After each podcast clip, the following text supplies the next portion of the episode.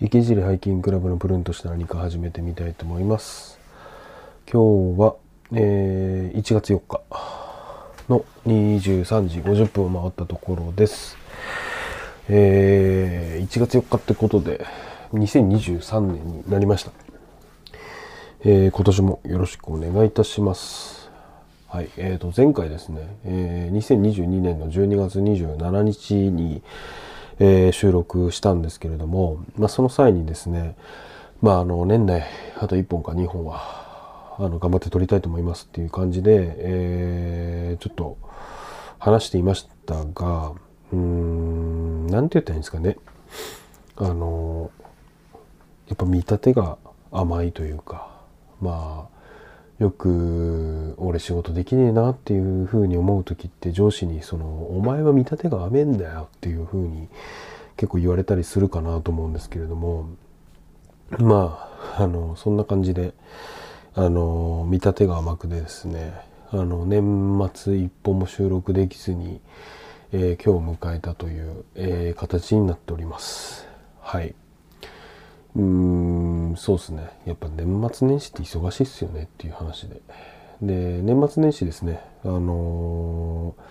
ー、実家に奥さんの実家と僕の実家に帰っておりました。で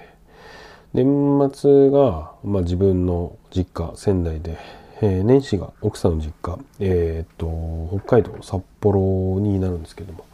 札幌市かな？札幌市になるんですけれども。えー、札幌帰ってまして。で昨日帰ってきたんですがまああの飛行機でもちろん帰ってきて。でやっぱりねここも仕事ができないんですけれどもあのポイントなんですけれども1月のですね、まあ、飛行機やっぱり混むんですよ。当たり前なんですけど年始の飛行機なんででまあちょっと混むな値段上がるなと思って。で9月ぐらいに予約すると安かったんで、まあ、予約したんですよ。LCC 某 LCC 桃の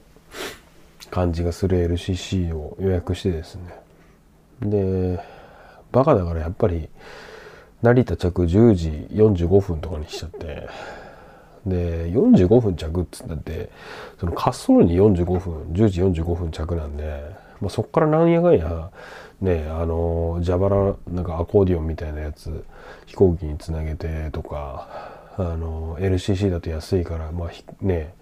人権がないのか何なのか分かんないですけど飛行機あの蛇腹さえつなげてくれないんであのバスでお前らは行けみたいな感じになったりとかして。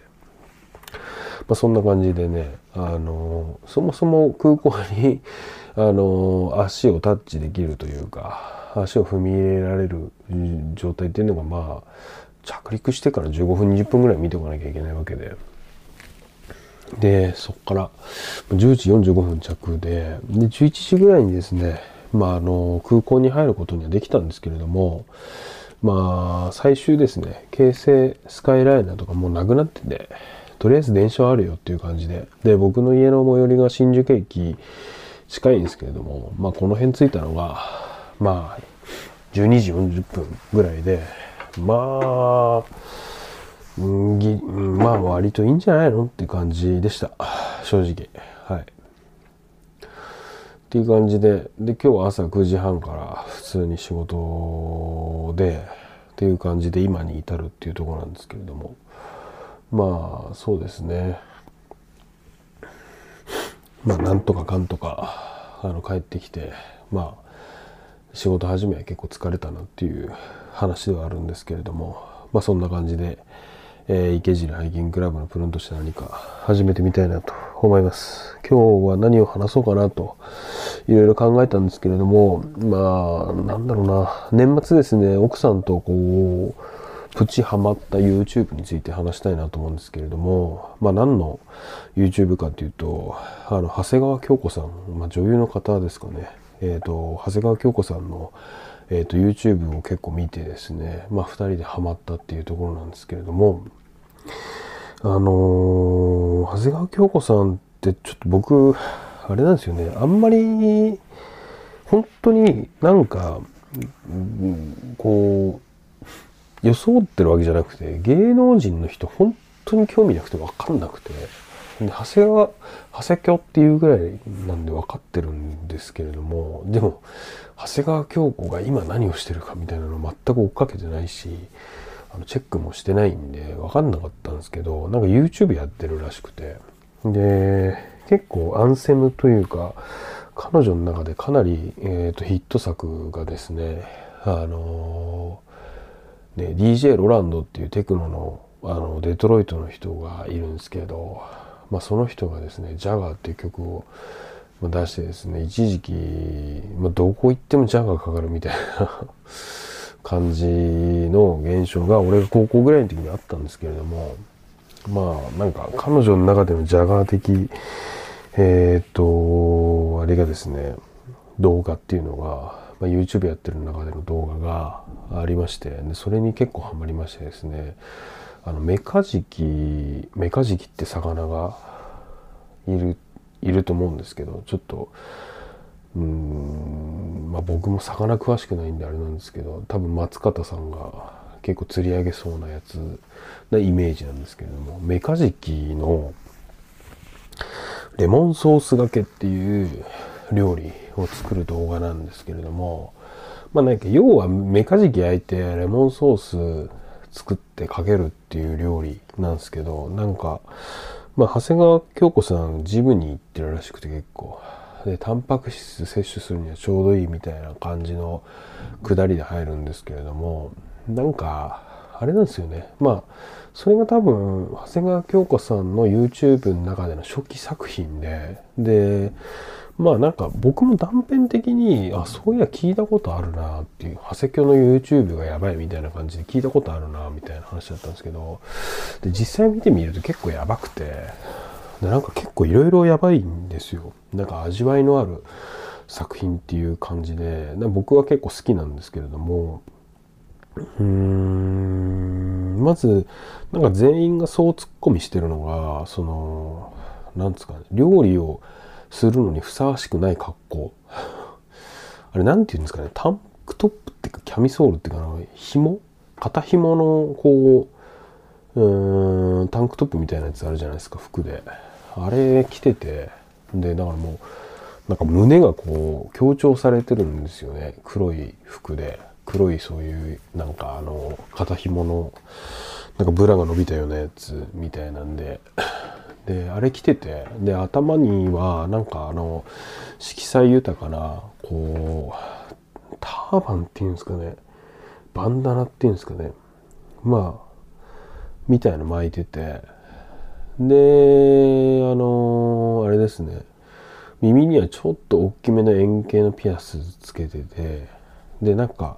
多分あれ長谷川京子さんの家だと思うんですけど料理してるところが。なんかあのーキッチンのその壁が、まあ、あのタイルになっててまあなんかこうこれはあれなんじゃないかと。こうブルックリン的なねこうアパートメント的なね感じのこうテイストが好きな人なんだろうなっていうふうに思ってまして。で、まあ、そこで、まあ、鉄の重そうなフライパンでで油たっぷり敷いてメカジキを焼いてでレモンソースかけるみたいな感じなんですけどあのー、なんかあれなんですよねまあ普通に油跳ねたら熱くねみたいな感じの格好なんですよ。うん、肌の露出がでかいんで。で、なんかこう、まあ、え、炎上っていうかバズったらしいんですけど、それが、結局。お前、お前なんでその格好で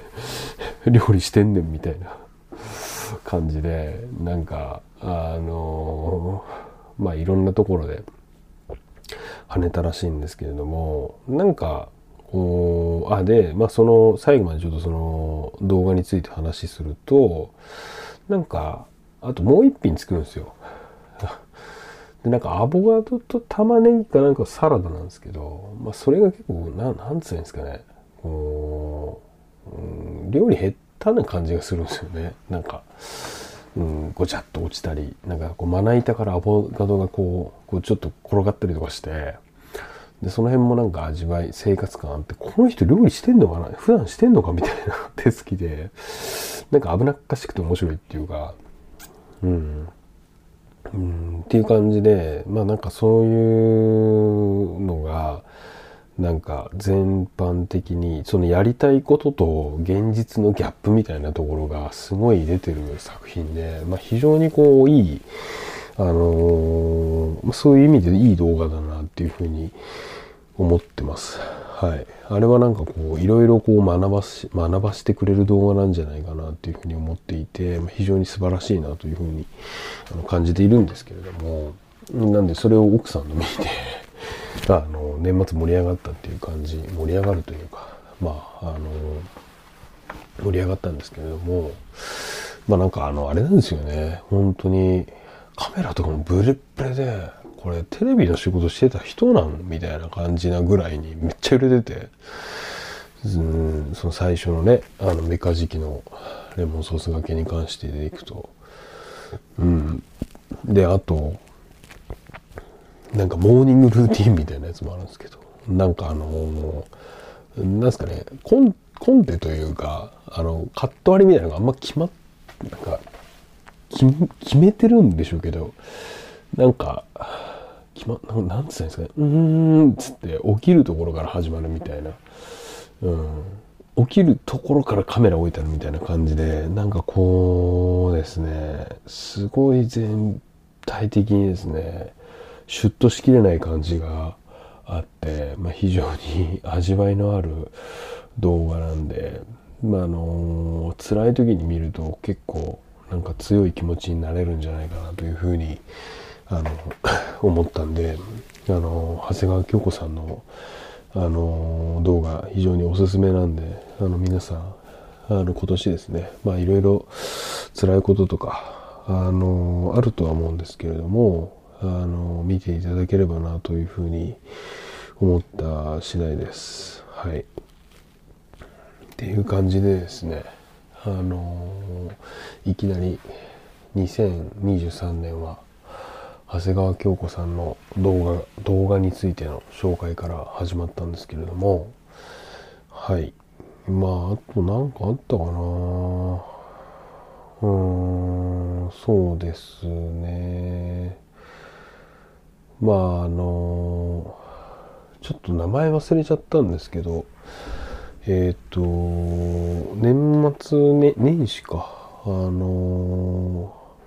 帰あの帰ったっていうか奥さんの実家帰って、まあ、義理のお母さんに教えてもらったんですけれどもあのちっちゃな針針針シールみたいなやつがあって。針っていうかなんかトゲ、うん、ちょっとしたトゲシールなんですけれどもで僕がですねあの左肩がですねあの首のヘルニアってやつなんですかねみたいなあのものが年末に発覚しましてでお薬を病院から頂いてえっ、ー、とまあ薬飲んでたらかなり楽になったんですけども神経がなんかまあ骨で圧迫されてて肩上がらんみたいな感じのことがあったんですけど。で、まあ、そこでですねサリージェだかタリージェみたいな薬を頂いてそれがバッキバキに効いてあかなり回復するんだなっていうふうに思ったんですけどさらにですねその貼る針みたいなあのアイテムをちょっと教えていただきましてですね義理のお母さんから。あの非常にそれがあの何て言ったらいいですかね。聞きまして。あのちょっと年末に年始か。年始に頂いてちょっと貼ってるのまだ貼ってるんですけど、まあ、非常にあの楽になりましたと。で商品名がコリスポットっていうですね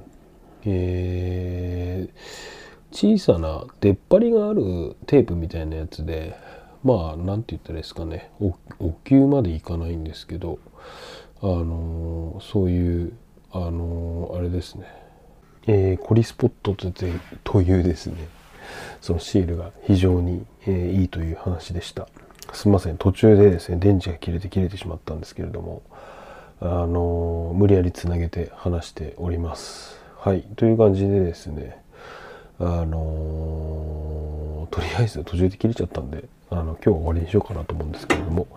はい、えっ、と、池尻ハイキングクラブのプルンとした何か以上となります。えー今年もですね、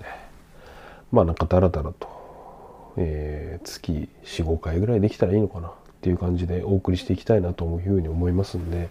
えー一つよろしくお願いいたします。はい、それでは。